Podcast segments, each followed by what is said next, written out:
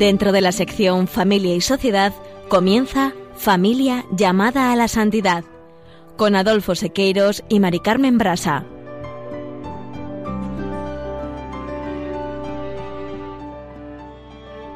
Muy buenas tardes, queridos oyentes de Radio María y Familia Radio María. Bienvenidos al programa Familia llamada a la Santidad. Muy buenas tardes, queridos oyentes. Con alegría compartimos este programa que comenzamos ahora.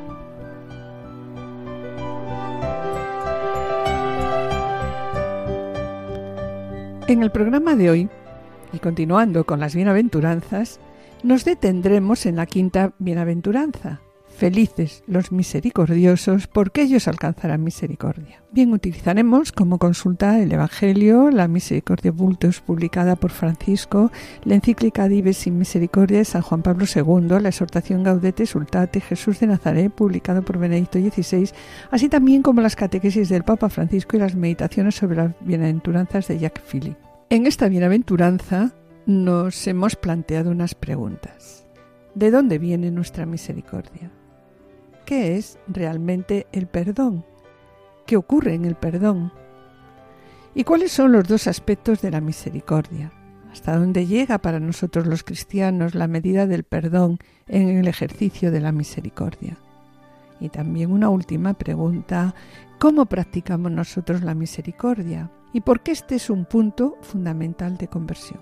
En la sección Familia, Semilla y Santidad, Juana y Julio Seque presentarán la vida de la familia de San Juan Bosco, fundador de la congregación salesiana y que tuvo en su madre una guía y un apoyo constante en su, en su labor de educar y fundar un hogar para los jóvenes más necesitados, fiesta que se celebrará el 31 de enero.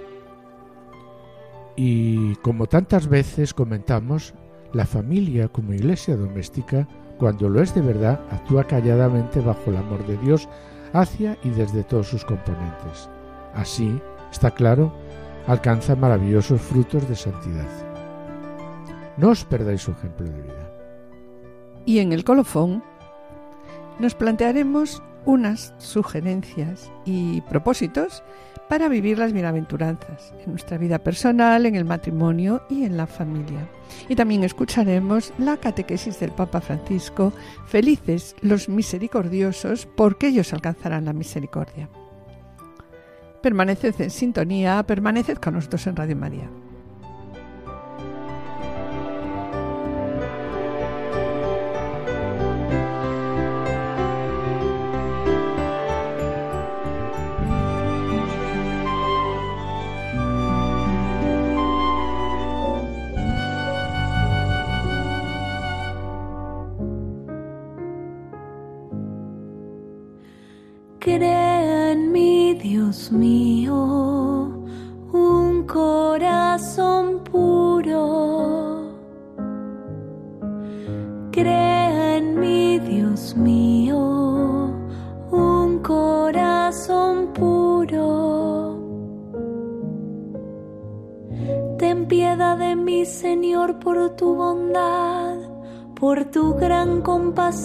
Borra mis faltas, lávame totalmente de mi culpa y purifícame de mi pecado.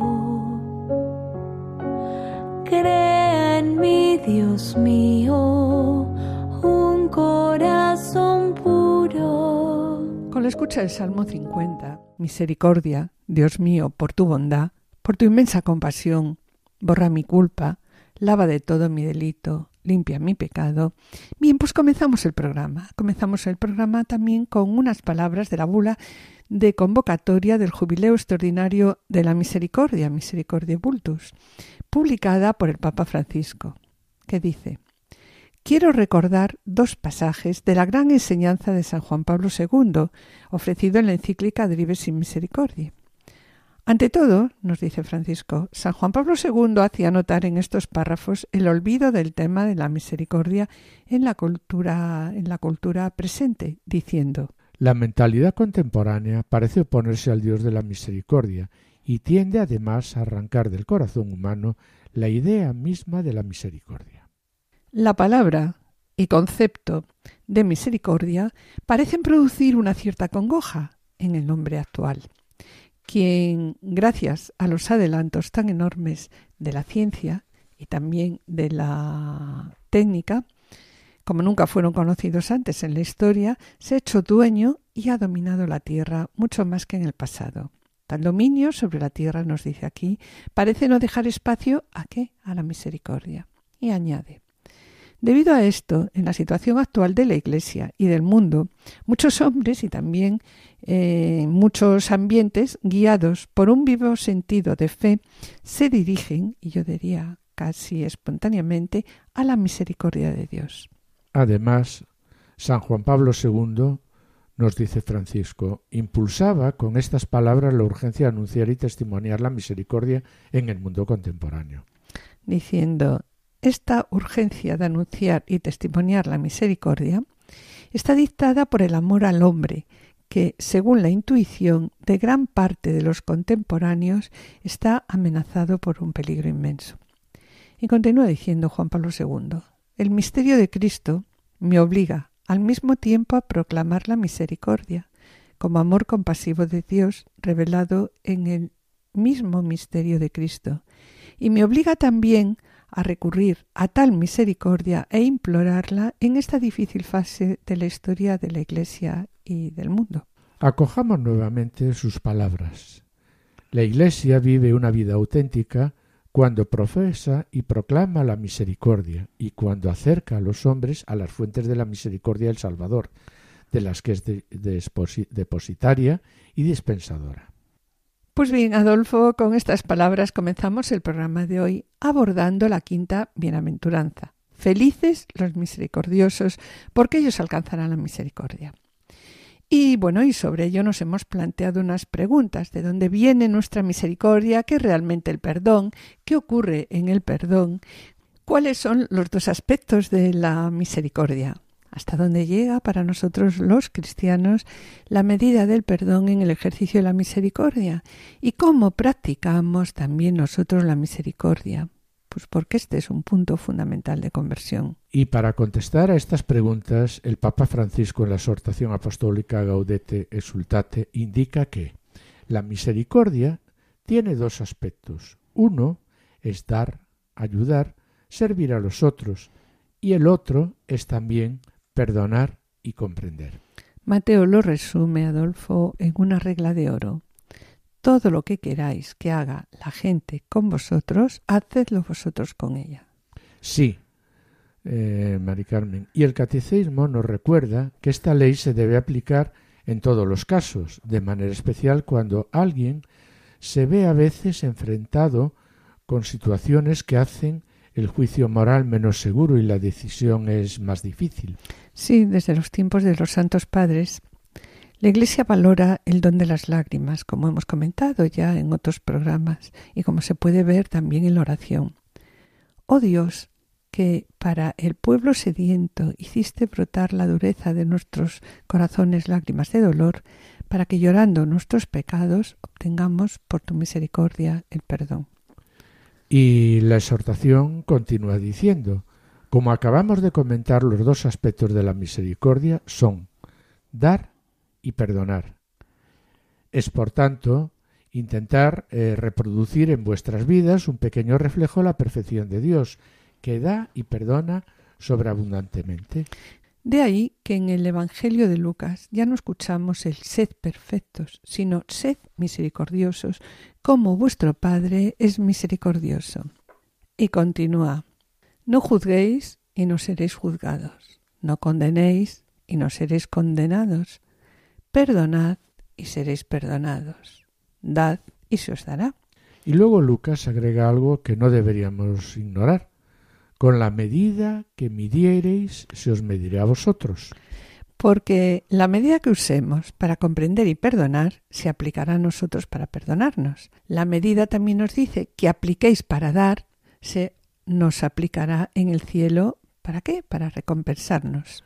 Y aquí la Gaudete Sultate recuerda que Jesús no dice felices los que planean la venganza, sino que llama felices a quienes, aquellos que perdonan, y lo hacen cuántas veces, hasta setenta veces siete, puesto que es necesario pensar que todos nosotros, lo que somos, ¿qué somos? Nos dice aquí, somos un ejército de perdonados. Sí, eh, Mari Carmen. Todos nosotros hemos sido mirados con compasión divina. Sí, y hemos sido también mirados con compasión divina, ¿no? Como dices tú, y sobre ello añade, si nos acercamos sinceramente al Señor y afinamos el oído, posiblemente escucharemos algunas veces este reproche que nos dice. ¿No debieras tú también tener compasión de tu compañero, como yo tuve compasión de ti? Y después de estas palabras finaliza Francisco esta bienaventuranza en la Gaudete Sultate, señalando que mirar y actuar con misericordia, Esto es esto es santidad. santidad. Bienvenida a tu misericordia, bienvenida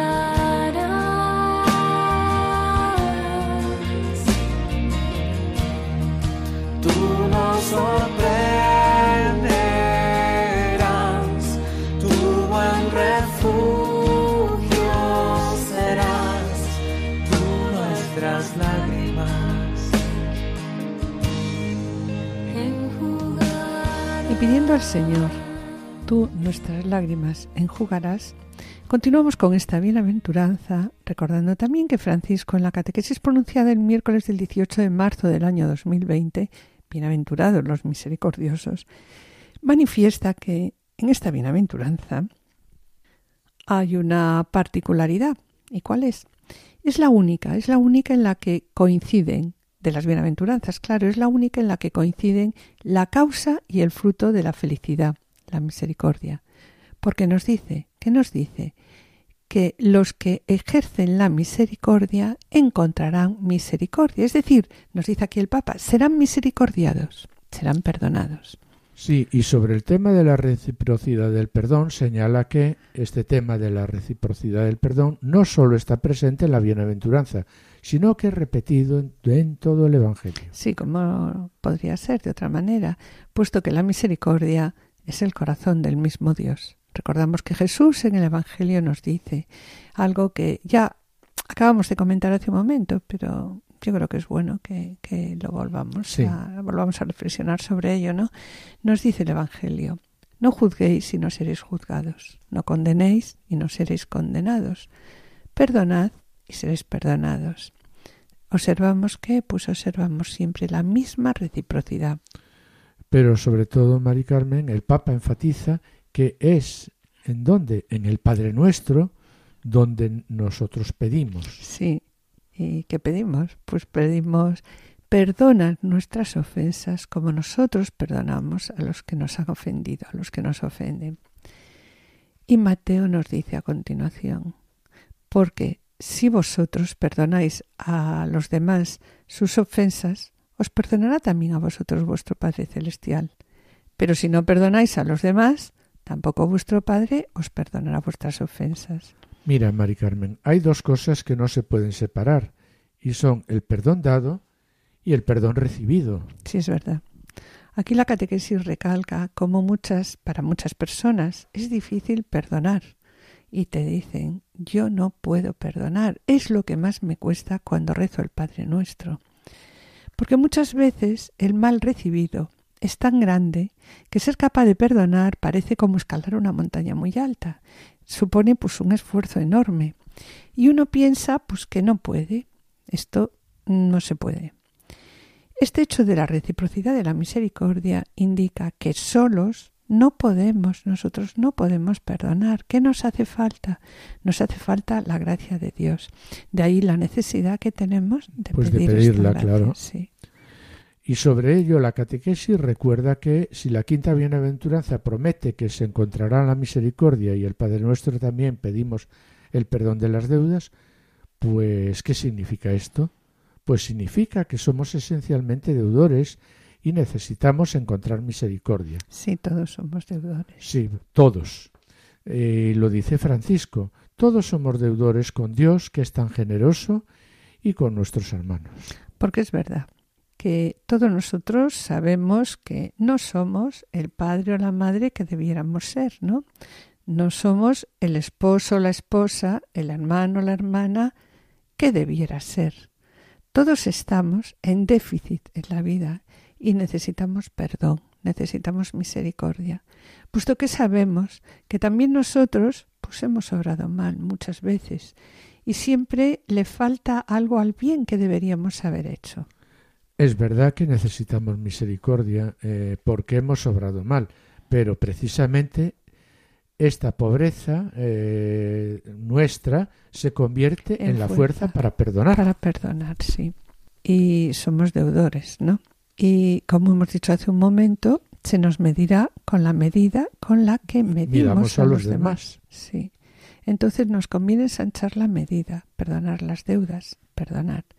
Y aquí Francisco nos recuerda de nuevo el secreto de la misericordia. Cada uno debe recordar que necesita perdonar, que necesita perdón y que necesita mucha paciencia. Este es el secreto de la misericordia. Perdonando se es perdonado. Y por eso Dios nos perdona primero, puesto que recibiendo su perdón, nosotros, a nuestra vez, nos volvemos capaces de perdonar. Y aquí Francisco eh, se pregunta otra vez, ¿de dónde viene nuestra misericordia? Sobre ello Jesús nos dice, sed misericordiosos, como vuestro Padre es misericordioso. Cuanto más se acepta el amor del Padre, más se ama. La misericordia no es una dimensión entre otras, sino que es el centro de nuestra vida cristiana. No hay cristianismo sin misericordia. Y así lo dice e insiste Francisco. Pues si todo nuestro cristianismo no nos lleva a la misericordia, nos hemos equivocado de camino, porque la misericordia es la única meta verdadera de todo camino espiritual. La misericordia es uno de los frutos más bellos de la caridad. Y finaliza esta catequesis señalando que la misericordia de Dios es nuestra liberación y también nuestra felicidad. Vivimos de misericordia y no podemos permitirnos estar sin misericordia. La misericordia es como el aire que respiramos. Somos demasiado pobres, finaliza la catequesis diciendo, somos demasiado pobres para poner las condiciones. ¿Por qué? Porque necesitamos. Sí, perdonar porque necesitamos también ser perdonados. Exacto.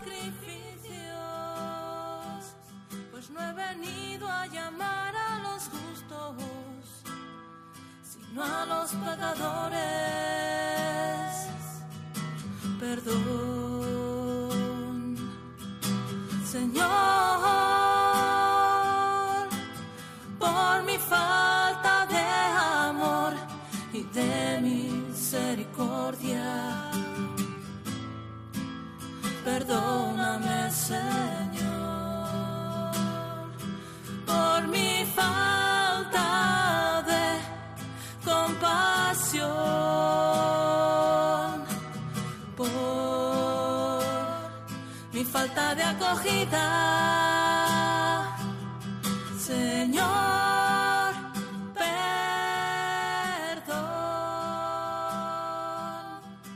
Perdóname, Señor, por mi falta de amor y misericordia. Perdóname, Señor.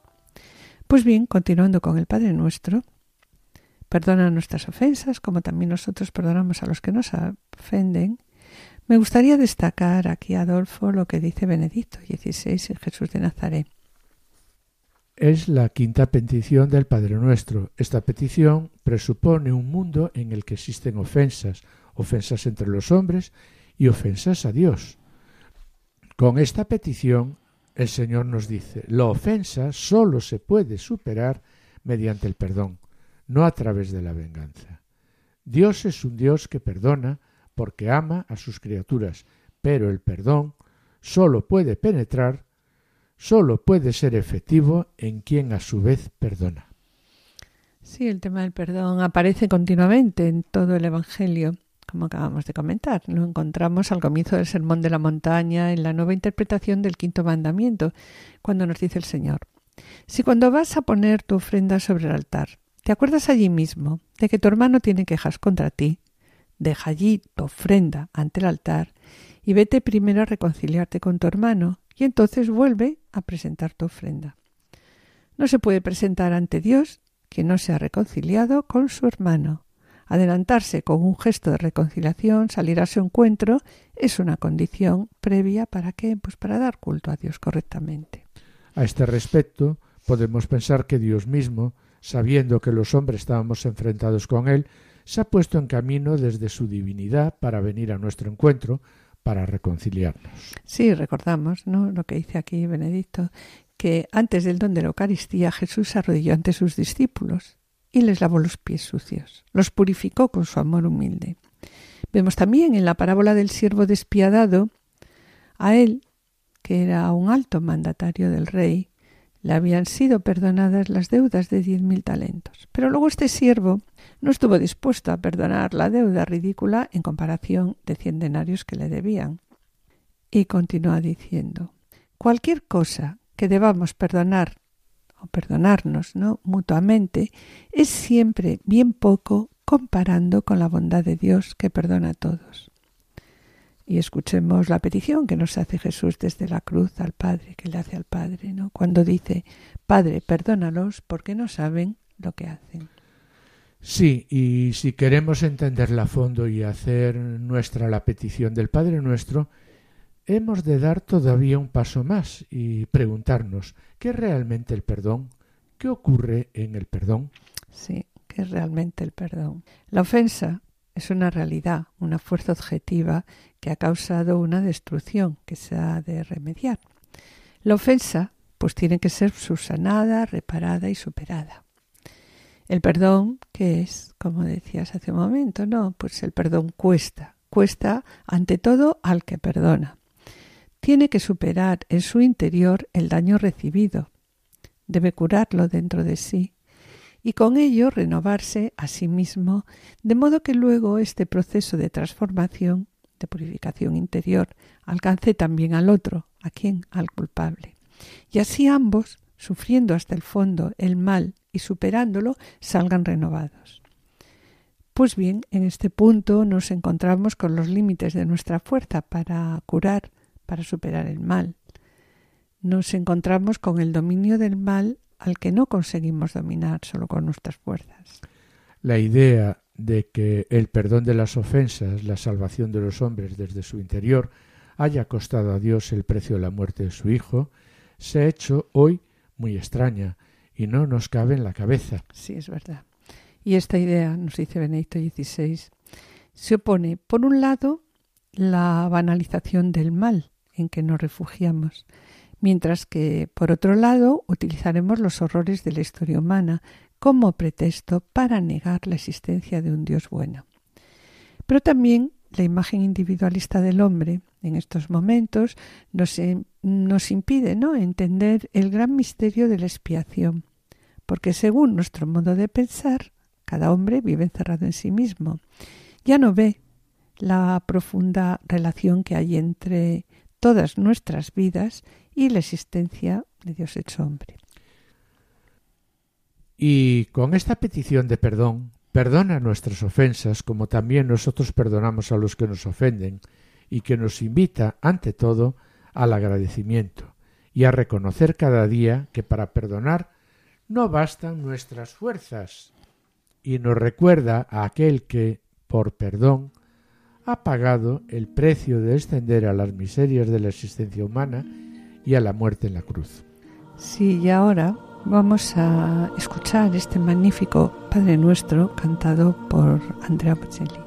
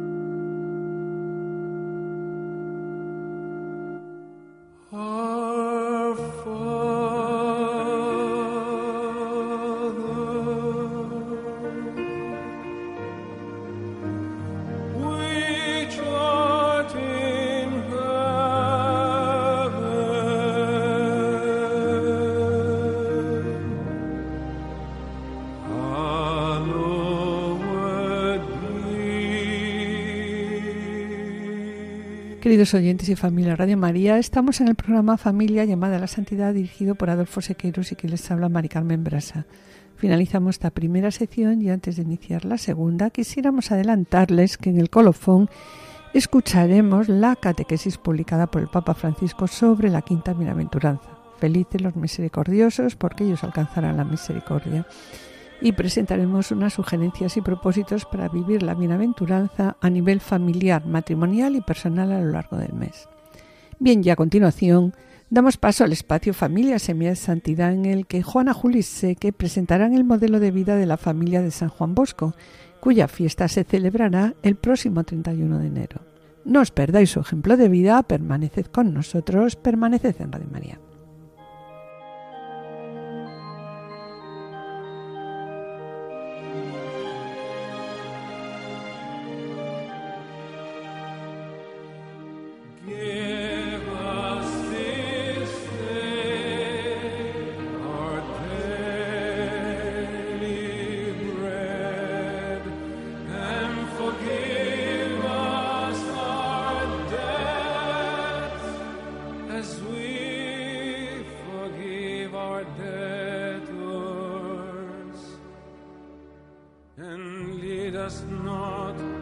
To temptation, but deliver us from evil.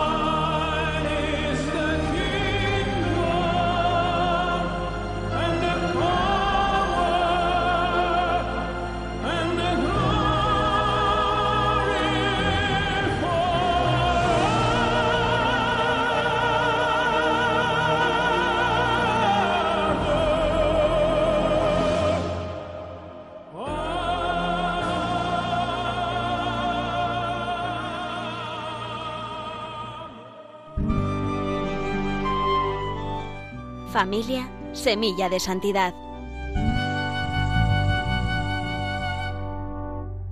Queridos oyentes de Radio María, en esta ocasión el espacio Familia Semilla de Santidad nos ofrece el ejemplo de San Juan Bosco, fundador de la congregación salesiana, que tuvo en su madre, Margarita Oquiena, una guía y un apoyo constante en su labor de educar y fundar un hogar para los jóvenes más necesitados.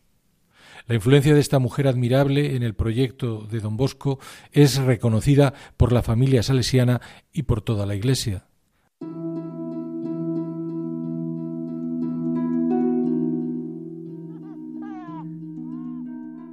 Margarita Oquiena nace en 1788 en Asti, Italia.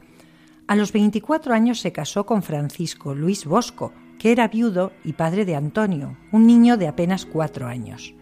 En 1817, tras cinco años de matrimonio, Francisco muere y Margarita se convierte en una viuda de, 29 años con cuatro personas a su cargo.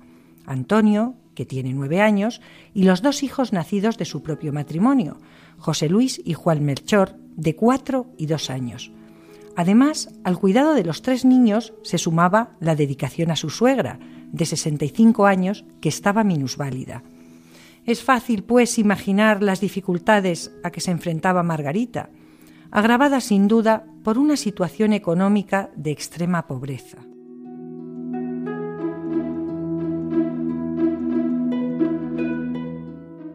San Juan Bosco nos relata de manera extraordinaria el recuerdo de estos primeros años. Dice, tenía solamente dos años cuando mi padre murió. Al hacerse cargo de nosotros, mi madre tuvo que ocuparse de la casa y del trabajo que hacía mi padre en el campo. Ella era una mujer fuerte, pero el trabajo del campo es muy duro y ella sola no podía con todo. Mis hermanos y yo la ayudábamos. La cocina era el lugar de tantos diálogos y vida compartida. La cocina era el corazón de la casa. Así es y aquí fue donde aprendí el sentido de la caridad, paciencia, generosidad para con el extranjero y extraño que llama a la puerta buscando comida. Más que eso, Jesús era prácticamente como uno más de la familia, y mi madre, Margarita, me enseñó de memoria algunos pasajes de la Biblia. Nosotros no pudimos ir a la clase de catecismo, así que ella misma nos enseñó nuestra fe. Aquí, en este lugar, comencé a tener una sencilla pero profunda relación con Dios. En mi familia aprendí a respetar y a tener confianza en Dios Todopoderoso, pero también el Dios de cada día, familiar, parte de mi vida ordinaria.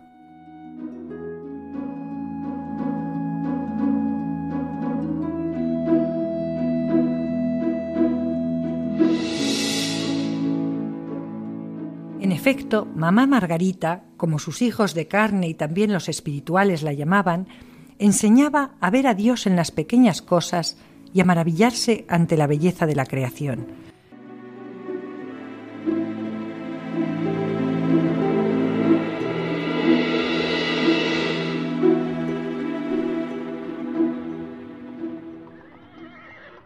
El trabajo en el campo era duro, el joven Juan se iba fortaleciendo en medio de las dificultades, pero siempre con la guía y el cuidado amoroso de su madre. Su biógrafo, Robert Skiel, nos recuerda sus palabras. En nuestra casa, dice, había que trabajar para vivir. Mi primer campo fue nuestra tierra de Ibequi. Sembraba, segaba, podaba la viña, hacía la vendimia, recogía y prensaba la uva.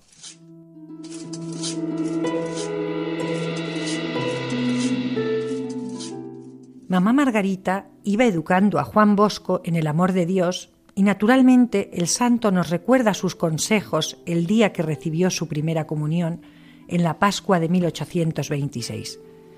Juanito mío, Dios te prepara un gran regalo. Prepárate bien.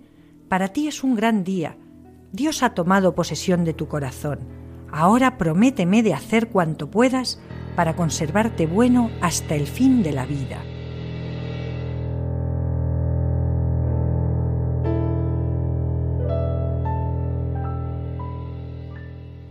Sin embargo, estos momentos de felicidad se veían empañados por las disputas familiares, ya que el hermano mayor, Antonio, sentía celos de la relación siempre armoniosa entre la madre y el hijo pequeño. Por ello, éste se vio obligado a trabajar como criado en una granja durante dos años. No obstante, en medio de las dificultades, el joven Juan se refugiaba en Dios y cada vez sentía mayor su vocación hacia la vida consagrada, lo que tampoco fue bien recibido por el hermano, ya que deseaba que todos trabajaran en el campo para colaborar en la economía familiar.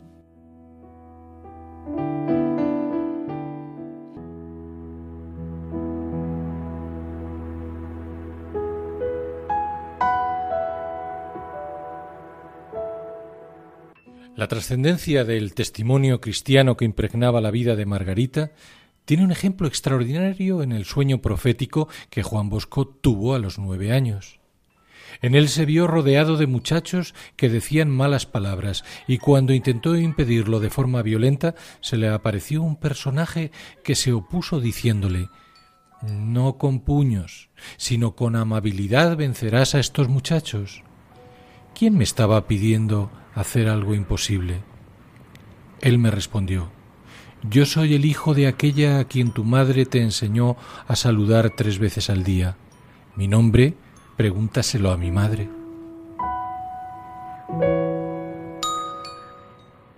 Y continúa relatando. De repente apareció una mujer de majestuosa presencia. Yo estaba confundido ella me llevó hacia sí y me cogió de la mano. Me di cuenta que todos los niños habían desaparecido y en su lugar vi todo tipo de animales, perros, gatos, osos, lobos. Ella me dijo, hazte humilde, fuerte y robusto, y lo que tú ves que sucede a estos animales, tú lo tendrás que hacer con mis hijos. Miré alrededor y vi que los animales salvajes se habían convertido en mansos corderos. Yo no entendí nada y pregunté a la señora que me lo explicara. Ella me dijo, A su tiempo lo comprenderás todo. Cuando lo conté por la mañana, mi madre intuyó, quién sabe, a lo mejor llegas a ser pastor de almas.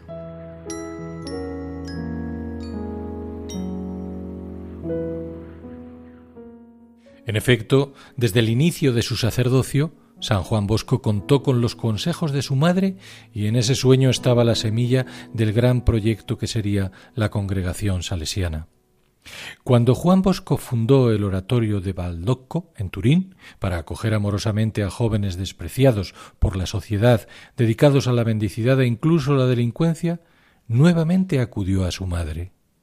Era 1846 y mamá Margarita tiene ya 58 años. Por fin su situación económica ha mejorado, está tranquila en su tierra con sus nietos. Sin embargo, la respuesta a la solicitud del hijo, en la que ve un designio de la providencia, no se hace esperar. Si te parece que esto agrada al Señor, yo estoy preparada para ir enseguida. Así es. En 1846 llegó a la casa de Baldoco y permaneció allí hasta su muerte, ocurrida diez años después. En el tiempo en que mamá Margarita estuvo en el oratorio, preparó la comida, lavó y remendó la ropa de aquellos pobres muchachos, les prodigó amor y cuidados.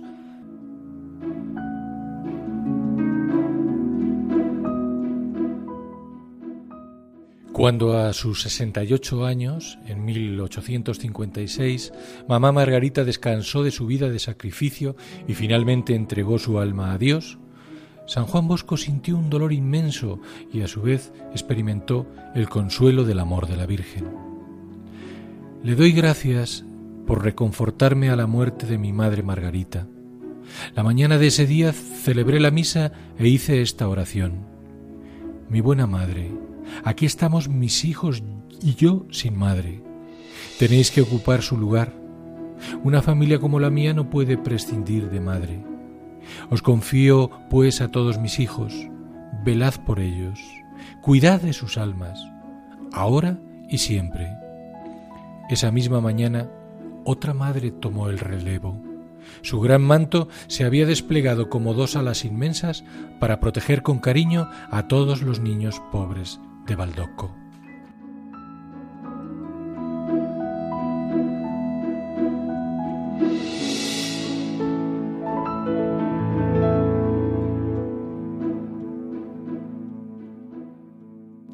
La importancia, tantas veces reiterada, del testimonio y el amor de la familia haya una expresión rotunda en las palabras de nuestro santo. De este modo afirma, los jóvenes lo comprendieron bien, solo maduramos como es debido gracias a aquellos y en función de aquellos que nos aman. Cuando un joven con problemas se encuentra con un hombre o una mujer dispuestos a dar su vida por él, adquiere confianza y sigue creciendo. El amor da confianza. Además, sin confianza no hay educación. Mi madre me ayudó con su confianza cuando era adolescente. Os diré que ella solo quería lo mejor para mí. Yo tenía en ella una confianza sin límites. Ella lo sabía todo, no se le escapaba nada, pero me dejaba hacer. Sin su permiso no hubiera movido ni un pie. Al lado de mi madre aprendí a vivir los principios que habría de formular más tarde y que han constituido el espíritu de nuestra familia amor, razón y religión.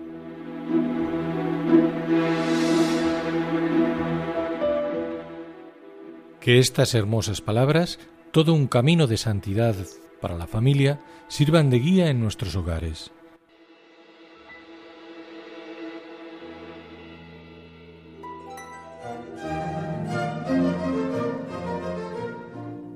Queridos oyentes y familia Radio María, estamos en el programa Familia llamada a la Santidad dirigido por Adolfo Sequeiros y quien les habla Mari Carmen Brasa.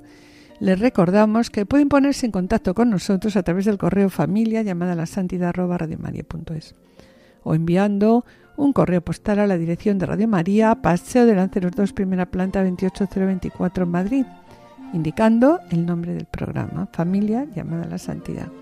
Bien, para solicitar este programa deberán dirigirse ustedes al teléfono de atención al oyente 91 822 8010. Y también pueden escuchar nuestro programa a través de podcast entrando en la página web de Radio María www.radiomaria.es y podrán descargarlo en su ordenador para archivarlo, escucharlo a la hora que ustedes deseen. Y bien, mis queridos oyentes, gracias por los correos que enviáis al programa. Los intentaremos contestar puntualmente. Y sabed, como siempre os decimos, que vuestras palabras son de gran ayuda para todos nosotros, porque sabemos que el trabajo lo lleva Cristo y su Espíritu y nosotros somos siervos inútiles que intentamos hacer lo que tenemos que hacer.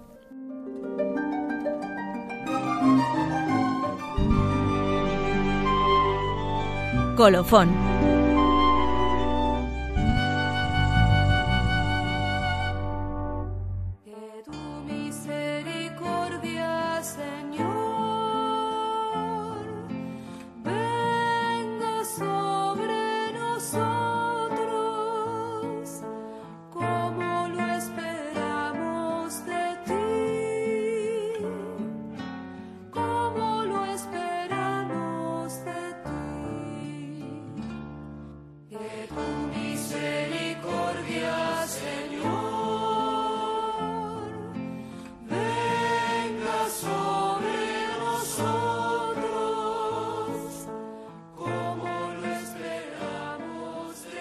Y después de escuchar el Salmo 32, que tu misericordia, Señor, venga sobre nosotros, como lo esperamos de ti, con este deseo, presentamos una pequeña historia publicada por Jack Phillips. Es una historia de perdón, es una historia de perdón de un matrimonio que bien pensamos que puede ayudarnos a reflexionar y a responder a la pregunta, sobre todo en la vida matrimonial o en la vida familiar, ¿cómo es mi perdón? La historia comienza así. Hace algunos años, durante un retiro que practicaba, encontré a una señora que quería hablarme porque tenía una gran dificultad para perdonar. Su marido la había engañado algunos años antes. La aventura no había durado largo tiempo, pero la había herido mucho. Eso es en efecto comprensible, aunque la mentalidad moderna piense otra cosa. El adulterio es una falta grave. Es la traición a una alianza, a una, a una intimidad que es muy dolorosa para quien es la víctima. Pero esta mujer cristiana practicante sentía que pese a su sufrimiento era preciso que terminase por perdonar a su marido. Y decía, he leído todos los libros sobre el perdón, pero no consigo perdonar. Entonces, a mí, mm, dice ya ¿no? me pareció entender dónde estaba el obstáculo.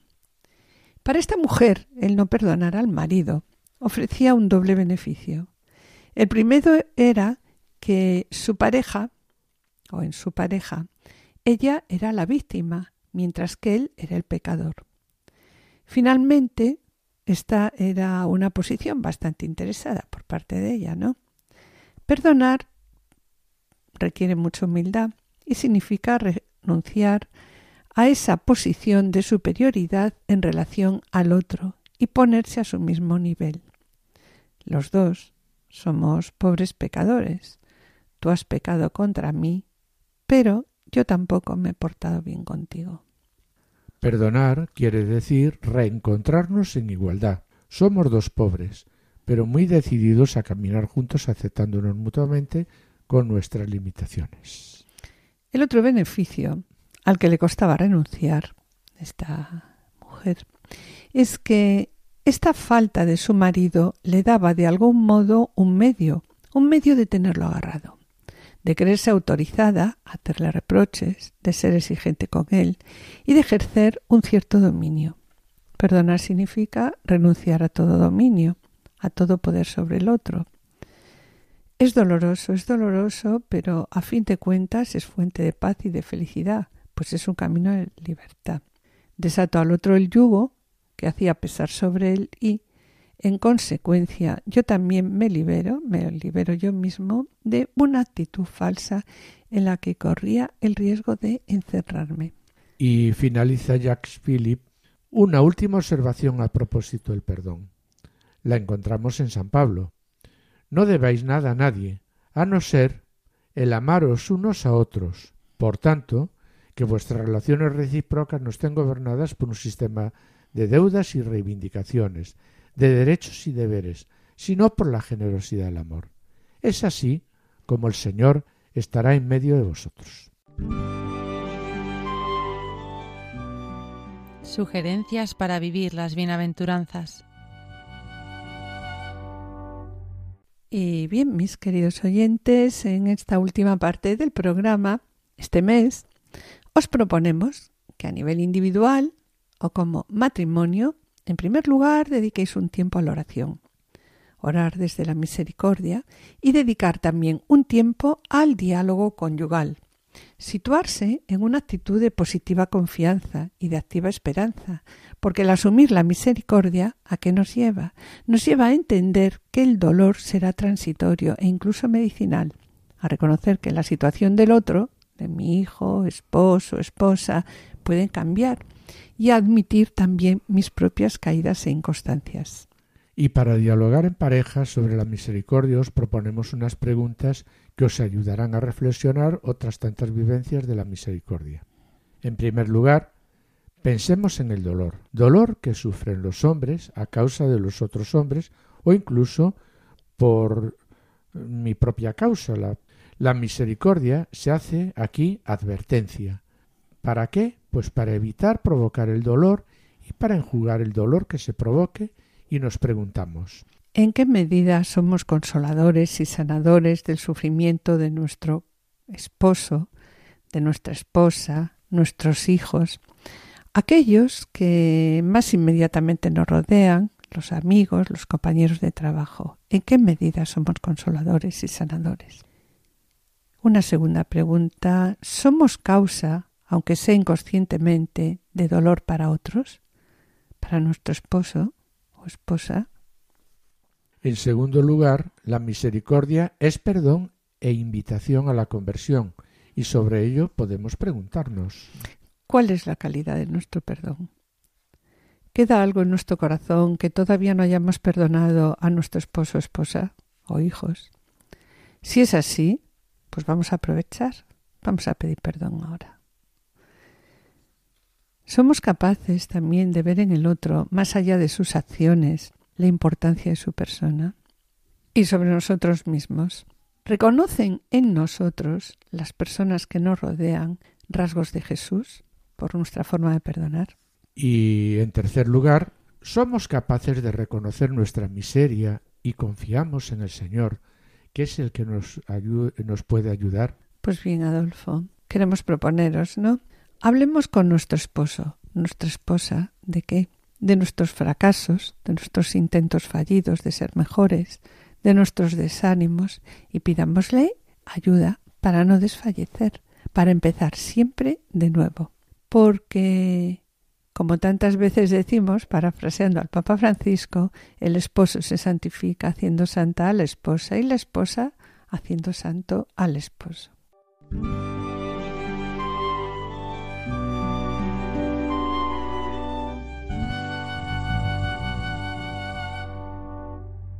Como propósito para el mes, ¿qué podríamos hacer como matrimonio o a nivel individual?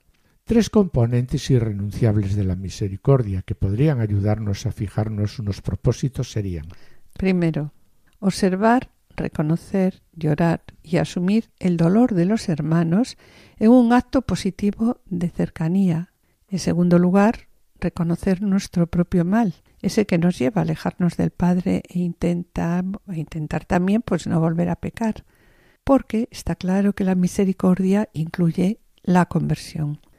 Hablemos también con nuestro esposo, esposa, de nuestros fracasos, de nuestros intentos fallidos de ser mejores, de nuestros desánimos, y hasta dónde llega para nosotros cristianos la medida del perdón en el ejercicio de la misericordia.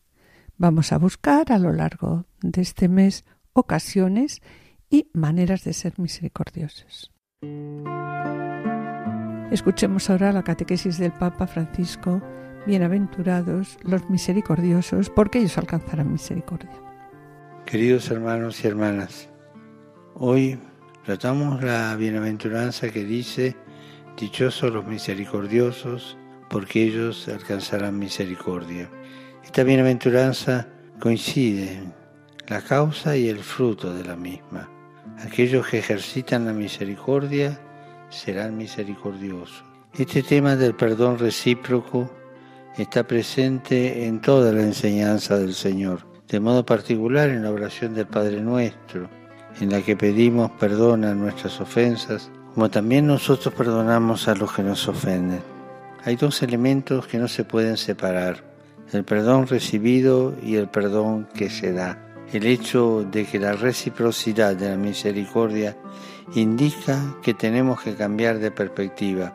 No podemos denegar el perdón a quien nos ha ofendido, por muy difícil que sea, porque necesitamos recordar que solo perdonando a los demás somos perdonados por Dios. Del Señor aprendemos a ser misericordiosos, pues Él nos precede y nos perdona antes, y al experimentar su perdón en nosotros, somos capaces de perdonar. La misericordia está al centro del cristianismo y es la meta de todo camino espiritual. Es uno de los frutos más bellos de la caridad que nos hace libres y felices.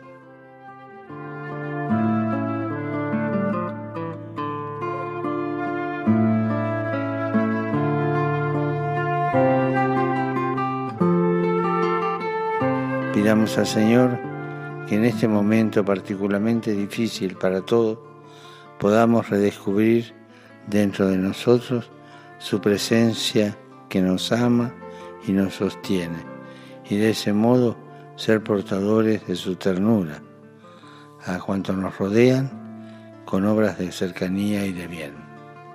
Que Dios los bendiga.